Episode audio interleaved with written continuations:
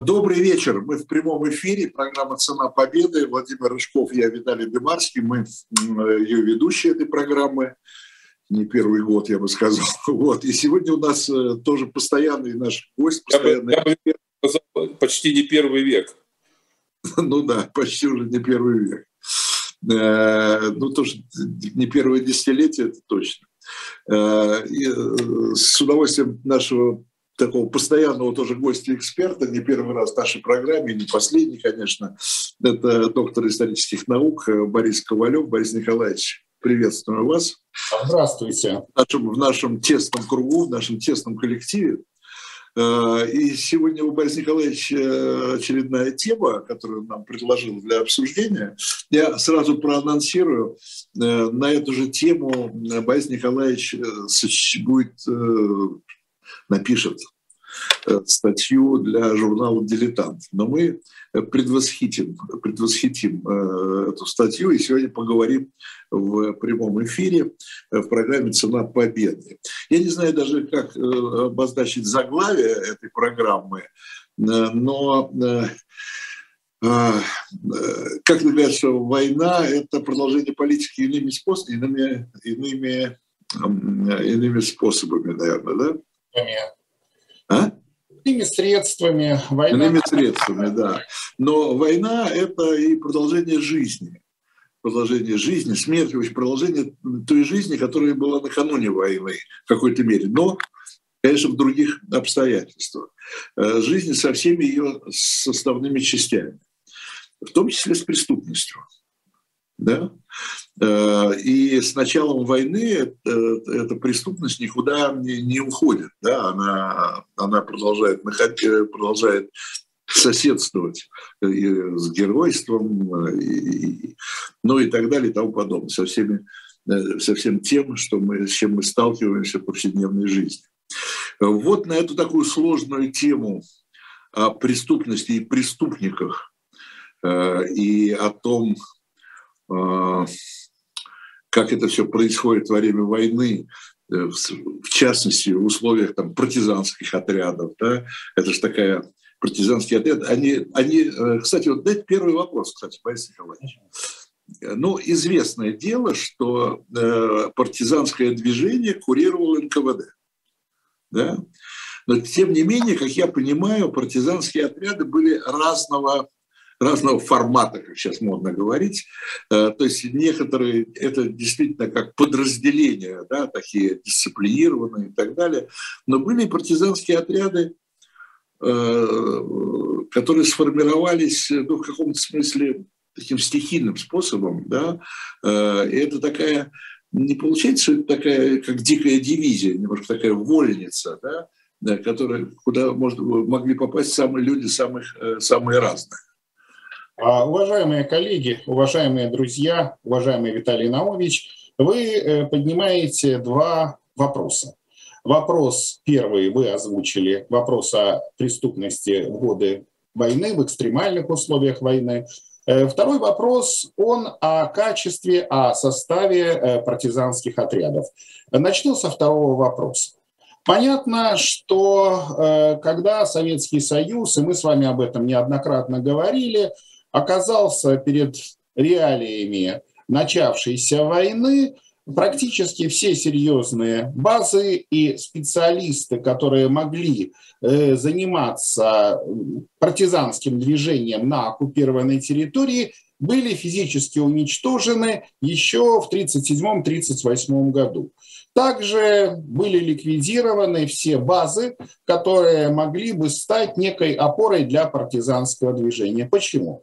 Ну, потому что партизанское движение и концепция малой кровью, могучим ударом, воевать будем на чужой территории, э, очень быстро мы победим всех врагов, не соответствовали реалиям, э, и, следовательно, ни о каком партизанском движении у себя в тылу речь при подходе, вот при такой концепции, естественно, не шло.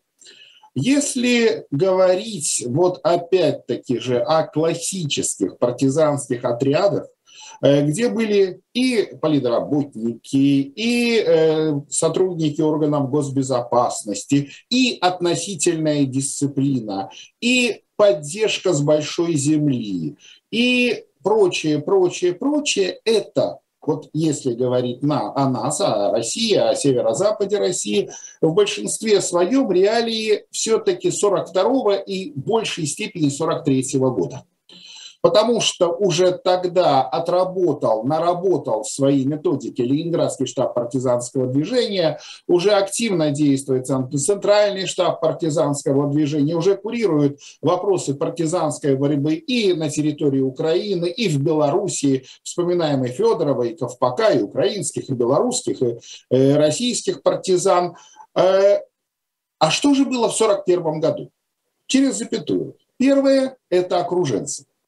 Причем эти окруженцы могли или пробиваться с боями обратно на советскую территорию, на большую землю, или они просто пытались как-то бороться с врагом, устраивая некие диверсии, некие акты сопротивления, но зачастую также некоторые из этих людей желали просто-напросто пересидеть войну. Просто подождать, разобраться, как все закончится. Второе.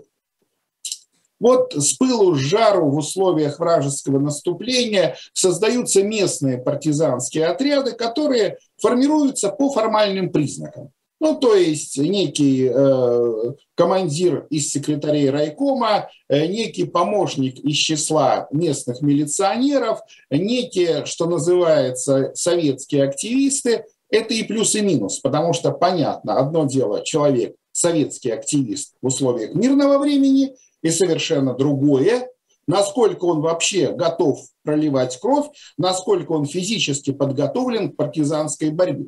И у этого отряда, у этих отрядов от достоинства было одновременно и недостатком. Достоинство. Они хорошо знали местность, они могли пользоваться поддержкой со стороны тех людей, э, которых хорошо знали, но это было недостаток потому что их хорошо знали. Их по определению могли э, подозревать в том, что вот они партизаны. Плюс я подчеркну, ну, зачастую это были обыкновенные вот, э, мирные граждане. Третьи отряды, которые стали формироваться для засылки с большой земли, в первую очередь из Ленинграда, из тех же самых студентов, из тех же самых добровольцев, ну, это тоже вот эта третья категория лиц, которая Э, оказавшись на оккупированной территории, в большинстве своем, в особенности в 1941 году, ничего сделать не могла.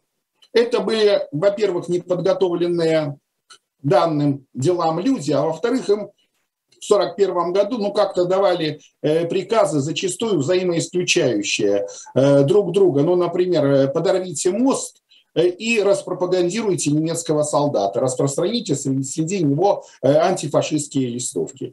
Э, так что, когда мы говорим об истории партизанской борьбы и партизанских отрядов, это история проб и ошибок. Это безусловная и тяжелая и сложная эволюция, э, которая со временем стала приносить, безусловно, для Советского э, Союза, для советского руководства, Ленинградского штаба партизанского движения, если говорить о северо-западе, свой положительный, позитивный результат. На первый ваш вопрос я готов ответить следующее. Понятно, что любая война – это страдание, это горе, это оружие, которое гораздо легче может оказаться в руках не у самых честных людей. И если человек дезертир, если он сбежал из армии, если он пытается, что называется, пересидеть эту большую войну где-нибудь в лесу, где-нибудь в сторожке, э, понятно, что имея в руках револьвер, имея в руках винтовку, ему гораздо легче говорить с каким-нибудь несчастным крестьянином, с какой-нибудь несчастной крестьянкой в процессе отбирания у нее э, курицы, свиньи, коровы или еще э, чего-либо. И понятно, что сложная криминогенная обстановка, она была везде, если говорить о неоккупированной территории, то здесь также мы можем говорить кроме классических уголовников, вот тех, у которых довоенный опыт, и некий, э, некая группа дезертиров. И, конечно, мы понимаем, что человек с ружьем, милиционер, его зачастую в первую очередь призывают в армию, то есть э, в органах остаются, э, в особенности не политического, а уголовного плана, старые да малые, которым справиться с э, уголовниками гораздо тяжелее. Здесь я предлагаю всем нам вспомнить вот тот сюжет из гениального фильма «Место встречи изменить нельзя», где подводится итог вот событий Великой Отечественной войны, когда э, показано, насколько тяжело, причем в Москве, в вполне элитном подразделении, э, приходилось разбираться с теми последствиями, э, которые накопило, накопили 4 года войны.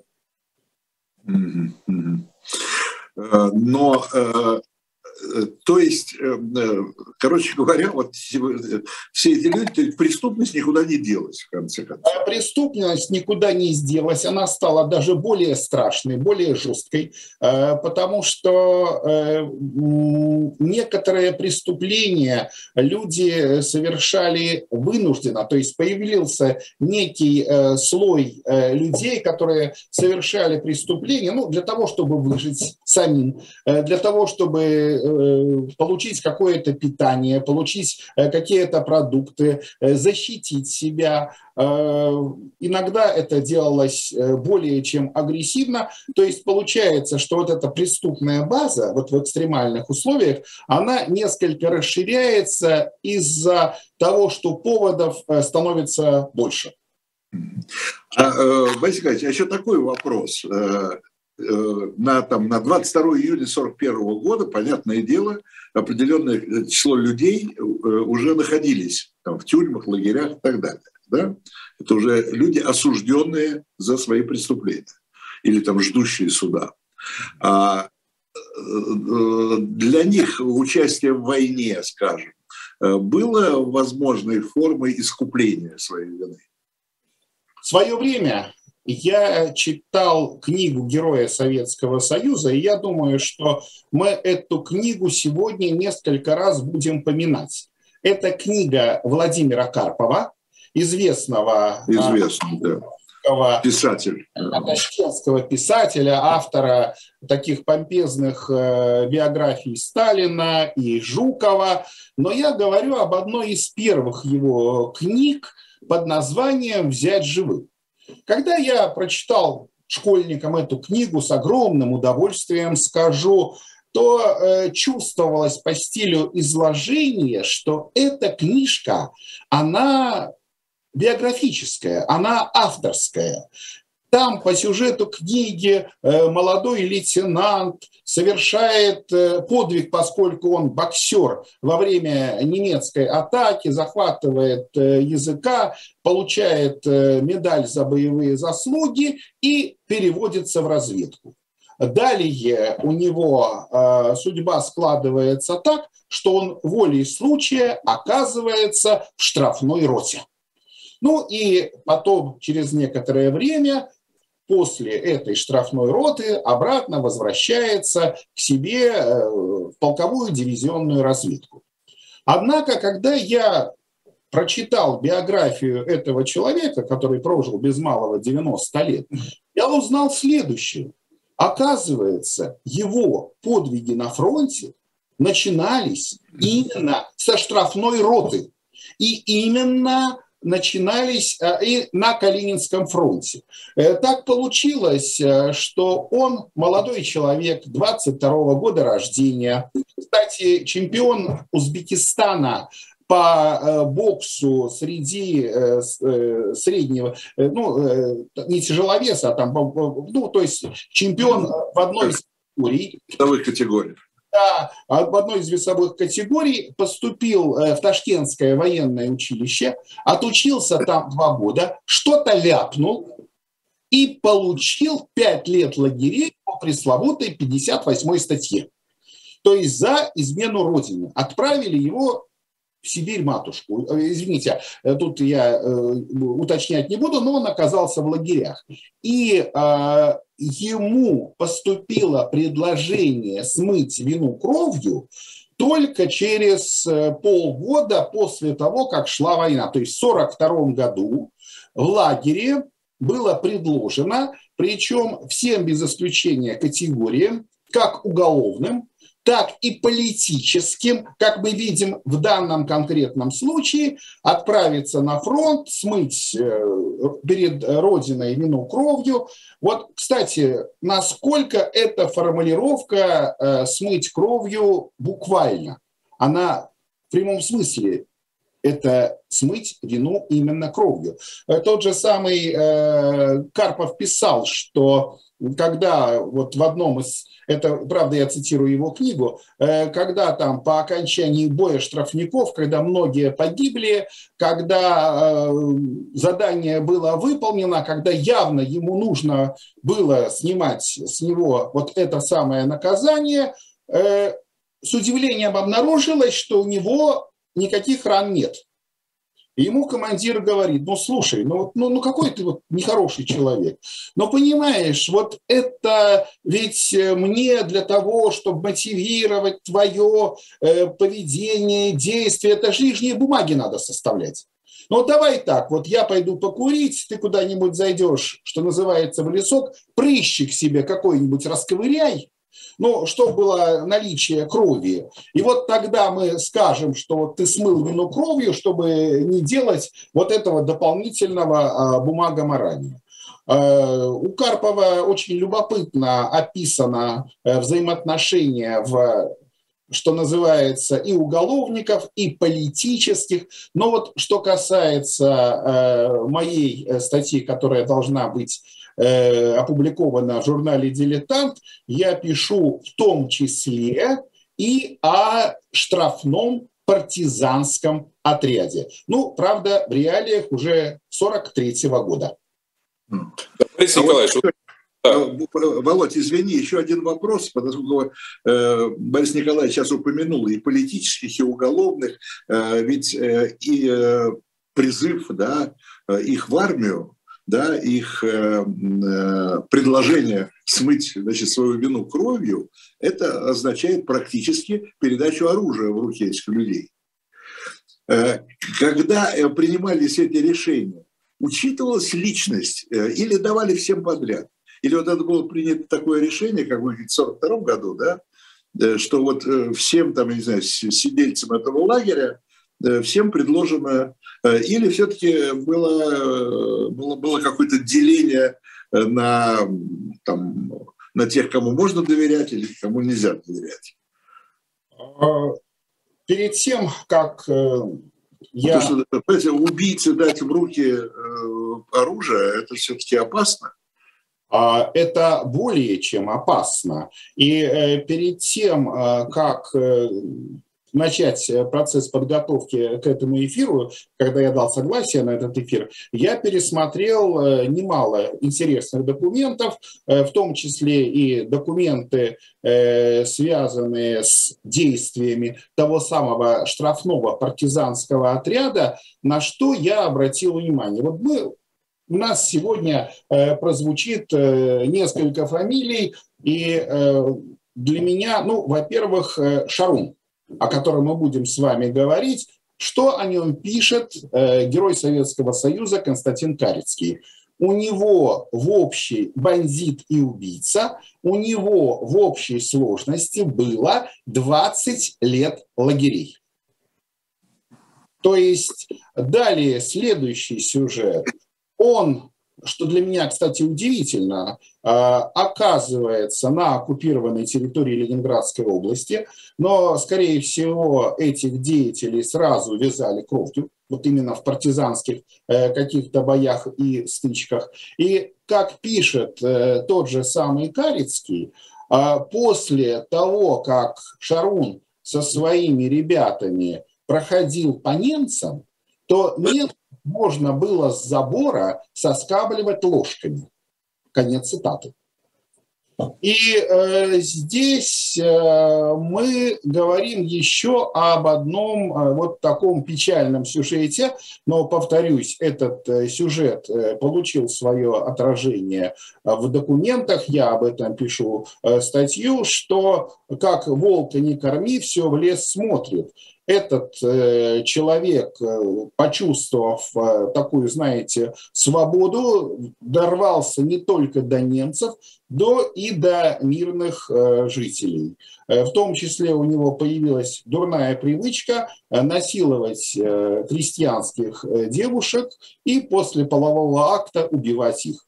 Но вот именно за эти преступления он был приговорен к смертной казни и уничтожен. Понятно. Володь, извини, я перебил. Вопрос хотел. Мне просто интересно, но мы знаем по Шаламову, по Солженицыну, что э, население ГУЛАГа состояло из двух категорий огромных, э, по сотни тысяч. Это уголовные и политические.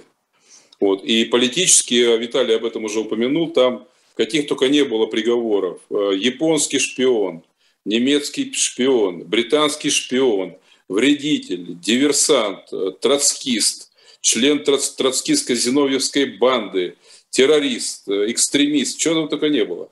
58-я статья, как мы знаем, была очень большая, много составов. Вот э, мне просто интересно понять, вот в том общем, в том общем количестве людей, которые уходили из бараков ГУЛАГа на фронт, можно ли говорить, что преобладали уголовники, или, напротив, преобладали политические, или их было примерно поровну. И еще интересно, а как вот они давали оружие? Виталий спросил по про уголовников, а я спрошу, прошу по политических. Вот, например, Сидоров. В приговоре написано «немецкий шпион». Вот, а ему дают э, автомат и, и пускают на немцев. Или очень много было японских шпионов, выдуманных и так далее. Вот как это все работало? Или все-таки были какие-то категории с, литерой, Этих не брать, немецких шпионов не брать, японских шпионов не брать, троцкистов, зиновьевцев не брать. Или дефицит людей такой был на фронте чудовищный, что вообще не смотрели, чего там у него в приговоре написано. Я могу вам э, сказать э, следующее, что э, я подозреваю, что особо и не смотрели. Особо и не смотрели. Э, кстати, Бог с ним, Шаруном. Э, в этом штрафном партизанском отряде оказался и бывший московский партийный чиновник Сергей Петров, знавший пять иностранных языков. Вы представляете себе, что он учудил? В 1938 году он обратился в ЦК ВКПБ с предложением об изменении программы и устава партии. То есть от такого, от такой простоты, понятно, 38 год, там э, впали в состояние полной прострации. Большой, большой чудак. Э, ну, давайте скажем оригинал.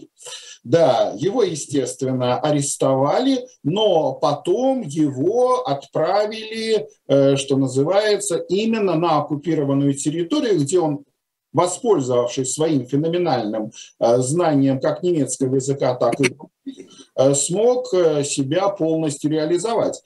Кстати, если говорить о том же самом Карпове, о котором мы говорим, после войны он работал в системе ГРУ какое-то время. И если верить моему доброму знакомому герою Советского Союза Ивану Ивановичу Сергунину, как он мне сказал, потом я слышал, что Петров – наш тоже использовался на соответствующих, э, что называется, заданиях за пределами э, нашей Родины. Но говоря о вот этой самой э, палитре статей, мне кажется, что очень много тех, кого обвиняли и в шпионаже, или в пустопорожней болтовне, или даже, извините, в стремлении убить Сталина путем срезывания револьвера в трамвае у милиционера.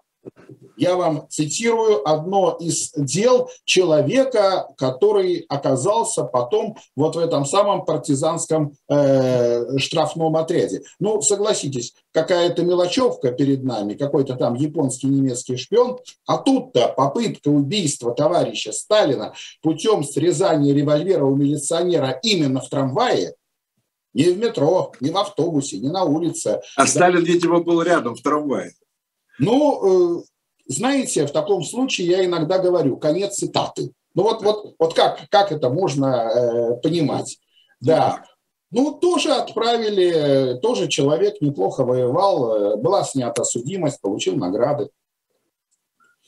То есть не все... Случаи, а бывали случаи, когда э, потом возвращали там, в лагерь, в тюрьму? А, бывали такие случаи, но это при условии, при условии, когда человек шел по а, новоходке. Ну, э, иными словами, э, когда некоторые из тех, кто неплохо себя зарекомендовал в партизанском отряде и даже был отмечен э, какими-то партизанскими наградами, но это тоже я читал у Ивана Ивановича Сергунина, ну, просто по окончании войны где-нибудь в родном Ленинграде находясь э, в состоянии алкогольного опьянения, устраивали мордобой э, с соседями или пытались, э, находясь в состоянии алкогольного опьянения, что-то украсть у соседа и это продать, сменять на водку. Ну вот такие случаи были. А, э, ну вот вы один случай нам Э, уже предъявили сегодня, э, я имею в виду совершение преступления и наказание за эти преступления, да?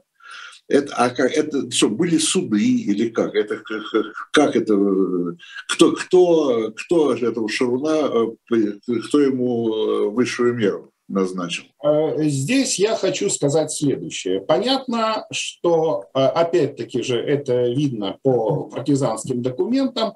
Вот 42 год, относительная нестабильность, враг на юге наступает, э, мирное, население на оккупированной территории растеряно, партизаны пухнут с голоду. Э, они умирают от голода, они живут на каком-то жалком подножном корме. Но да, зачастую они тогда вынуждены были с целью спасения своих жизней заниматься вот этими самыми насильственными изъятиями у э, населения. Вот в 1943 году ситуация кардинальным образом поменялась. Во-первых, это агрессивная нацистская оккупационная политика. Далее, безусловные победы э, на фронтах э, Красной Армии. Народ почувствовал ну, то, что вот-вот будет наступление Красной Армии. И тогда, как э, признают сами партизанские командиры, сами, вот мы на таком официальном уровне реквизиции практически не проводили. Хотя, говорит, да, в 1942 году мы пытались изымать что-то у старост, что-то у священников, слово из песни не выкинешь, у тех, э, кого мы считали ну, нашими потенциальными противниками, но если, э, что называется, не было под рукой старосты или какого-то предполагаемого предателя, ну, брали для того, чтобы, да, спасти свои жизни. Так вот, что касается судов, то у партизан было два вида судов. Один суд а, партизанский, другой суд народный. Э, Причем, если суд партизанский находился, ну, скажем так, под особым контролем органов госбезопасности, это шпионы, это активные пособники, это различные диверсанты, это вредители. Э, были случаи, когда там пытались э, партизан э, отравить, выявили агентессу немецкую. А вот народный суд, народный суд, публичный суд, вот я вам фотографии для вашей статьи сбросил, в том числе с очень красивой фотографией очаровательной партизанской женщины-судьи. Я думаю, что это будет интересно читателям дилетанта. Так вот, народные э, суды судили за наголимую головщину. Какие были дела? Ну, украли кальсоны, украли улей, были более страшные и более серьезные дела, когда э, смертная казнь через повешение публично при э, собрании всех жителей деревни э, была практически неизбежна. Итак, 43 год.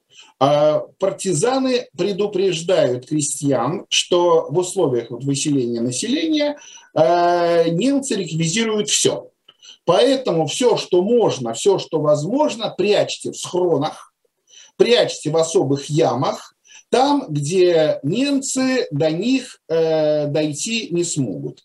Но кто-то из партизан, были такие случаи, и также кто-то из местных жителей, не партизан, решил вот на этих схронах подзаработать. Понятно, ведь э, кроме питания там прятался, кроме продуктов питания, там прятался и такой немудреный э, какое-то крестьянское имущество, какие-то вещи. И вот он, они попытались это украсть, забрать. Но э, Карицкий рассуждал как? Говорит, ну что это получается? Мы, крестьянам, рекомендуем прятать имущество от немцев.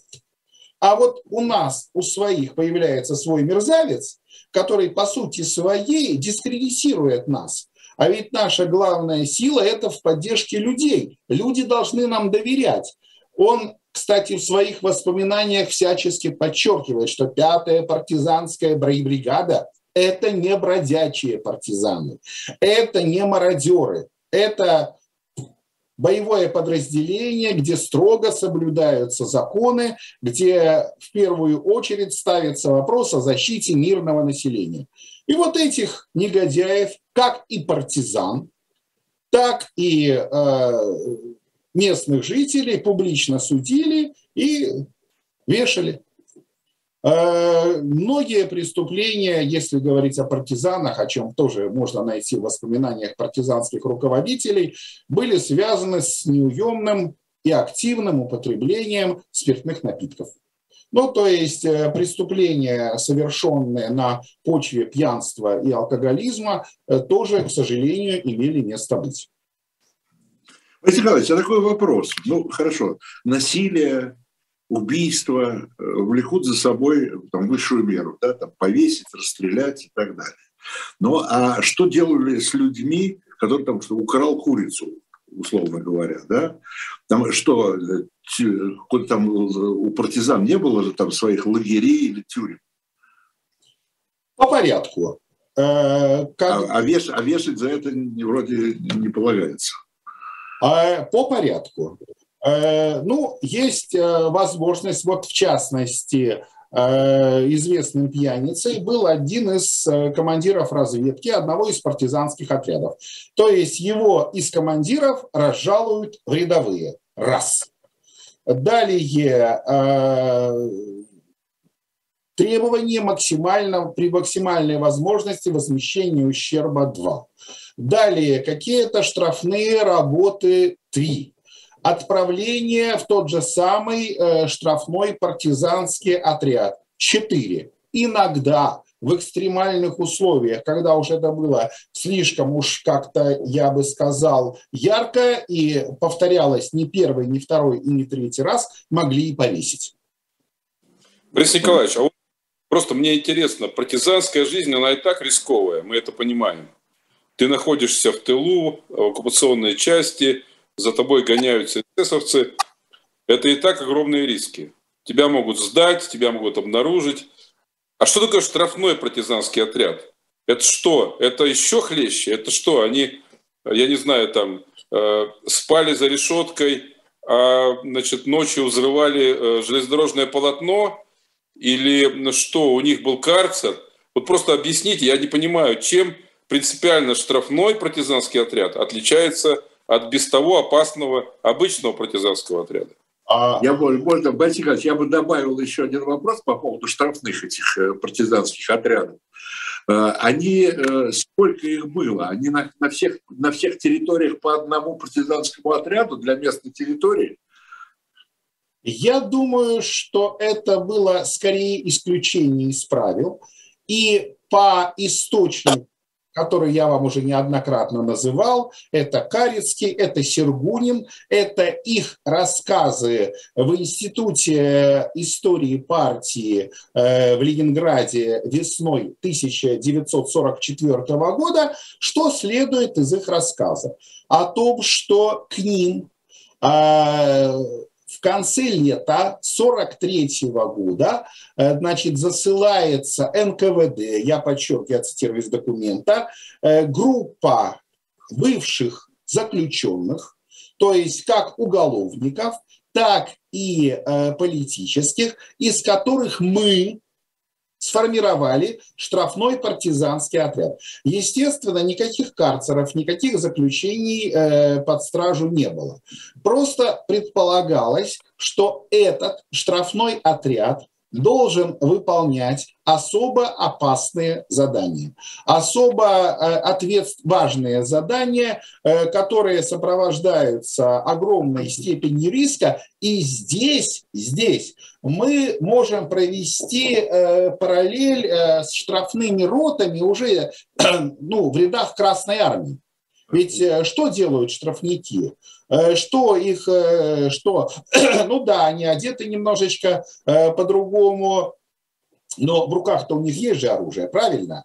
И они идут в бой, они разве что кричат не «Ура!», а «Гуга!», вот, э, не было за штрафниками, конечно, радостного вопля за родину, за Сталина, но вот они выполняют ответственное задание на наиболее опасном участке фронта, причем это решается не на уровне командира полка, не даже не на уровне командира дивизии, вот куда их послать. Это решается э, несколько выше.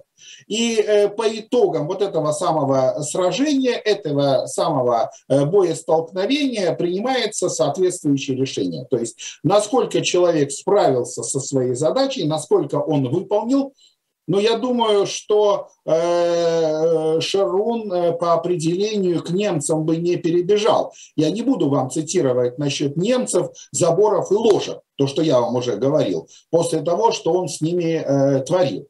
А, кстати, вот э, также у меня возникла очень э, интересная история, связанная с этим деятелем. Э, когда я первый раз прочитал об этом в документе, ну, о том, что как его судили, как его осудили, как отправили его в Смольный, я об этом спросил у Ивана Ивановича Сергунина. Я говорю, Иван Иванович, ну это красивая история. Расскажите, как вы этого матерого уголовника, убийцу, насильника осудили справедливым партизанским судом, и, что называется, повесили его на глазах э, у всех э, сельчан, которые пострадали от его э, мерзкого поведения. Сергунин мне сказал, вы знаете, Борис Николаевич, э, все-таки он был очень опасным преступником и явно почувствовал бы, если бы мы попытались его вот так вот взять. Э, другая известная уголовница, Любка Кобра, о которой, кстати, мы тоже с вами говорили, была подослана к нему, когда он мылся в бане и убила его шилом сердца. То есть э, это не был суд, это было, ну, скажем так, да, решение суда было принято, именно партизанского суда, но вот не было сделано такого красивого действия, то есть э, приговор... Этот метод тоже партизанский фактически. Ну да, ну да, тем более Любка Кобра, убийца, она специализировалась именно на э, таком э, виде лишения людей жизни. Использовала шила. Вот. Ну, то есть это кому, кому-то поручали, значит, да? Ну да, э, ну потому что разные были. Роль палача, роль палача фактически. роль палача, и э, были люди, которые готовы были это сделать. Иногда могли отдать какого-то преступника просто на самосуд, на растерзание э, местными жителями. Ну, хотя я говорю, что такие случаи были, они проходят по документам, но вот на фотографиях, на фотографиях все очень красиво, я бы сказал, очень строго, целыми фоторепортажами. Ну и да, даже валенки не снимают на фотографиях. Борис Николаевич, а такой еще вопрос. Э, я не сомневаюсь, что были такие, наверное, люди, которые пользовались этим для того, чтобы просто вырваться на свободу. Такие то, есть, э, то есть шли там э, смывать э, свою вину кровью, а потом там, ну скажем, дезертировали. Были такие люди. Более того, я хочу вам сослаться в очередной раз на роман Карпова «Взять живым», где он описывает о попытке перехода группы штрафников на а, сторону немцев. И некоторые из них, э, в особенности, когда мы говорим об определенной нестабильности, например, 1942 года, э, пытались этим воспользоваться, уверяли, что вот они сделали все, э, чтобы их приняли прекрасные немецкие руки, что они готовы бороться с проклятым жидобольшевизмом, но понятно, что определенный контроль был, определенный контроль был. Вот э, не всем удавалось это сделать, но что интересно, вот штрафной партизанский отряд ни одного факта, что из этого отряда кто-то перебежал, я информации не нашел. Может быть, найду когда-нибудь, но пока такой информации у меня нет. А Борис Николаевич, вот такой тоже более общий вопрос. Вы уже упоминали о том, что а, криминальная ситуация в советских городах даже ухудшилась, потому что многие милиционеры ушли на фронт, мы видели это по фильму «Место встречи изменить нельзя», был дефицит кадров. Как это соотносится с популярным мифом, что при Сталине был порядок и не было преступности? Как вот этот преступный мир ускользал э, и до войны, и в годы войны, ускользал от тотального контроля тоталитарного режима? Как они прятались? Как вообще эти банды действовали в годы войны, когда был комендантский час, когда все работали на предприятиях, когда был жесточайший контроль, продукты выдавались по карточкам. Как вообще выживал преступный мир вот в этих экстремальных условиях войны? Что ваши документы вот по Псковщине, по Новгородчине, какая общая картина складывается? Ну, здесь нужно говорить и про Псковщину, и про Новгородчину, и про Ленинградскую область, и про сам город Ленина. Вы употребили слово «миф». И в данном конкретном случае, конечно, это э, в немалой э, степени э, то есть это неправда соответствует правде.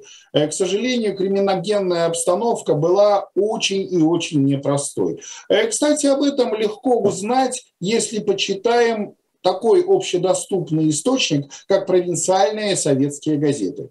В случае хулиганства, в случае грабежа, в случае воровства регулярно появляются на э, страницах э, криминальной хроники вот, э, районных и э, областных э, газет. Э, понятно, что, как это у Высоцкого, родился я во времена далекие, теперь почти былинные, когда срока огромные, брели в этапы длинные. Э, нужно понимать, что, к сожалению, был определенный элемент такой уголовной романтики, э, которую зачастую связывали со свободой. Вот такая свобода, такое фрондерство, такая раскованность, плюс мы понимаем, что абсолютное большинство э, советских людей жило неплохо, а очень плохо, очень тяжело. И поэтому соблазн соблазн. Он э, зачастую был э, весьма, э, весьма велик. Кстати, э, когда я э, читал э, комментарии к Уголовному кодексу э, того самого сталинского периода, кстати, комментарии сделаны в том числе и дочерью Андрея Вышинского, так вот, она приводит огромное количество э, примеров, когда за какую-то совершенно э, не по, совершенно незначительному поводу э, мелкое какое-то воровство людей привлекали к очень, я бы сказал, строгим, суровым, э, привлекали, наказывали более чем э, строго. То есть ситуация была более чем сложна и опять-таки же вот э, в чем э, проблема. Э, милиция, милиция с материальной точки зрения всегда жила гораздо хуже и гораздо гаже, чем э, органы государственной безопасности. То есть их в немалой степени э, финансировали по остаточному принципу. Э, поэтому справляться вот со всеми этими делами милиции было действительно более чем тяжело. Ну, были, конечно, и свои подвижники, были и свои герои, но всей проблемы они решать, к сожалению, не могли. К тому же мы понимаем, вот страна встала на дыбы. Э, коллективизация, э, переселение населения, строительство новых промышленных объектов. Люди живут в бараках с огромной скученности. Вчерашние крестьяне становятся чернорабочими. Ну, понятно, что немалый процент э, в таких экстремальных условиях просто может запутаться в одной сосне, даже не в двух соснах, и свернуть на а, кривую дорожку. А там ведь классика, коготок увяз, все птички пропасть. Понятно, понятно, понятно. Э, а, но вы говорили, собственно говоря, э, о том, о внутри э, там, тех же партизанских отрядов, да, существовали какие-то, ну, то, что сейчас называется во многих там корпорациях, и не только в корпорациях, даже и там в ФСБ, как называется, подразделение или некий департамент, что называется, собственной безопасности. Да? И когда мы говорим о событиях 1943 года, естественно, да.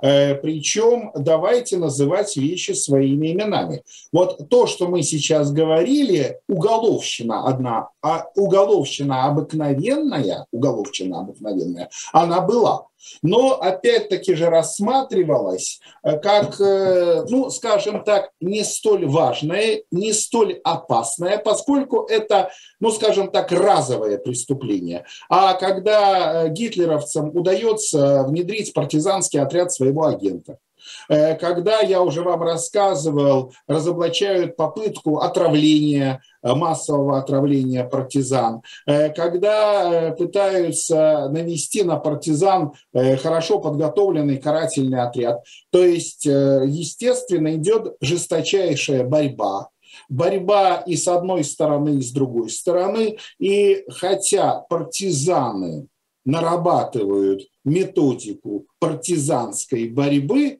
наши противники нарабатывают методику антипартизанской войны и становятся уже более профессиональны в э, использовании так называемых ягд-команд, то есть охотничьих команд, э, которые были одними из самых серьезных э, противников партизан, ну, э, если и гораздо серьезнее, чем вот эти батальоны СС, набранные из коллаборационистов, тот же самый батальон СС «Шелом». Но когда я говорю об органах собственной безопасности, я имею в виду, были ли некие подразделения, не знаю, как это назвать, или, может быть, какие-то группы, в тех же партизанских отрядах и не только там, которые должны были э, преступность в своих же рядах э, э, выявлять, ну и, соответственно, там, наказывать. Ну, естественно, причем преступность это какая? Это если человека, например, завербовали, это главное. Но согласитесь, когда выявлялись подобные факты, то они, естественно, наказывались, потому что у партизан были данные. Но, понимаете, вот когда мы говорим о наголимой уголовщине, э, здесь это крики и вопли местных жителей э, доводили э, до сведения партизан, партизанского командования, что творится что-то неладное, что творится что-то жуткое. А э, если говорить о немецкой агентуре, то работа, конечно, была более тихая. Борис Николаевич, мы, мы поговорили о системе наказаний от да. понижения должности до расстрела. Нет. А вот а какая была система поощрения для бывших уголовников? То есть с них просто э, кровь с них смывала судимость, или они могли стать, не знаю, полковниками, генералами, героями Советского Союза? Да. Ордена, медали. Памятные доски на школах, э, ордена, медали и так далее. Так, Владимир, а высшая мера наказания в, партизан, для, в системе партизанских наказаний – это березки. Это когда рвали на... Это высшая мера считалась. Далее э, повешение, далее э, смертная казнь. Понятно, э, что дальше идет резкий провал вниз. Почему? Потому что тюремного заключения 15 суток э, такого практически не было. Э, то есть это и возмещение ущерба, это и понижение э, в должности, это и направление, ну, наверное, это повыше, на а, выполнение особо важного задания, чтобы смыл вину кровью. А вот что касается дальнейшей судьбы, ведь вы же все перечислили. Тот же самый Карпов и снятие судимости, и с 43 -го года член ВКПБ, и герой Советского Союза, и почетный гражданин нескольких городов, и памятные доски. Ну, что еще можно сюда добавить? То есть вот полная э, иконизация э, в реалиях и лауреат там э, многих и многих премий, полная иконизация в реалиях советского общества. А, самое главное, забыл сказать, и генерал. Мне любопытно. Все-таки для советских людей, мы сами все трое бывшие советские люди, для советских людей очень важен был статус, вот возможность быть, не знаю, там, депутатом, членом исполкома, заседать в президиуме, пить из граненого стакана, э, сидеть за красной скатертью. Вот эти люди, которые бывшие уголовники или бывшие политические, которые отличились на фронте, они могли потом, условно говоря, делать партийно-государственную карьеру в полном смысле этого слова. Не знаю, вплоть до министра. И снимали ли с них судимость? Естественно. Ну, естественно. Это же самое первое, что с них делалось. Тот же самый Карпов. Э, э, ну, там как получилось, какая градация? Вначале он получает маленькую медаль, будучи еще штрафником. Далее снятие судимости. Далее член партии. Далее ордена на, по повышающей Красной Звезды, Красного Знамени, э, Герой Советского Союза. Ну и после войны, дай бог памяти, э, учился в Академии Фрунзе. Ну, я думаю, что все-таки Карпов – это такое исключение. Виталий, подожди, я хочу разобраться. Вот э, мы все советские люди, мы все писали анкеты.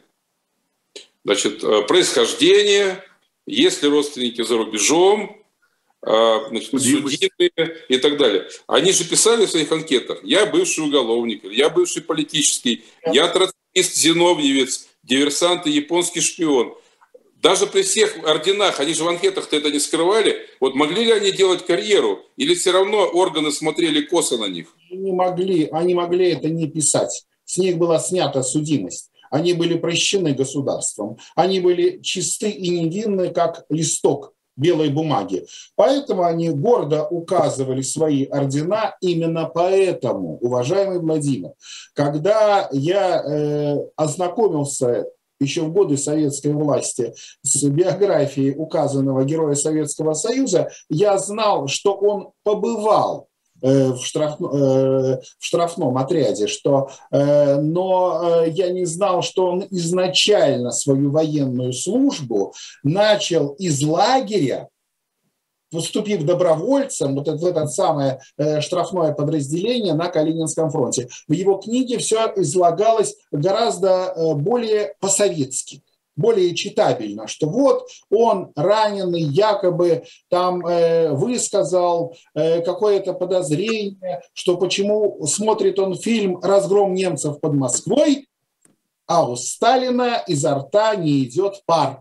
А он сам присутствовал на этом параде и видел, как было холодно и почему пара нет. Но ему заявили, ах, сволочь такая, ты, небось, усомнился в каких-то словах товарища Сталина. Ну вот я говорю, что это, конечно, художественное произведение, но э, каким образом все это дело подавалось этим авторам, за плечами которого вот то самое подразделение, о котором мы с вами говорим. Ну что, мы понемножку, я так понимаю, завершаем нашу сегодняшнюю э, программу. По-моему, очень интересная, да, такая неожиданная тема, хотя понятно, что она мы ее не случайно взяли, поскольку она актуальна, поскольку, э, чтобы понять э, все-таки, так сказать, какой у нас есть опыт да, в, этой, в этой сфере. И, ну что, осталось только еще, еще раз про анонсировать будущий номер журнала «Дилетант», в котором будет статья Бориса Николаевича Ковалева Э, на эту тему. И, как обычно, э, во-первых, ставьте лайки, да, это меня э, надо, мы должны просить вас, это я обращаюсь к нашей аудитории, это для нас важно. Это и для вас важно, потому что это, если вы нас слушаете и смотрите, что это позволяет нам продолжать работать. И приглашаем вас в шоп «Дилетант Медиа» на сайт Э, сайт торговли исторической, исторической литературы, книги, замечательные книги.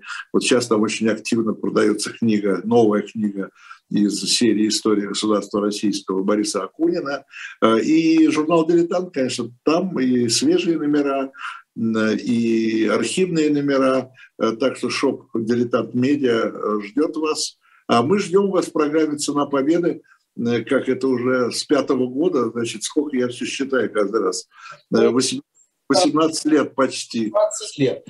Я, в свою очередь, хочу сообщить э, нашим слушателям и зрителям, что Институт истории обороны и блокады Ленинграда готовит серьезную коллективную монографию, где впервые будут подняты очень важные, очень интересные сюжеты о трагических событиях на северо-западе нашей страны.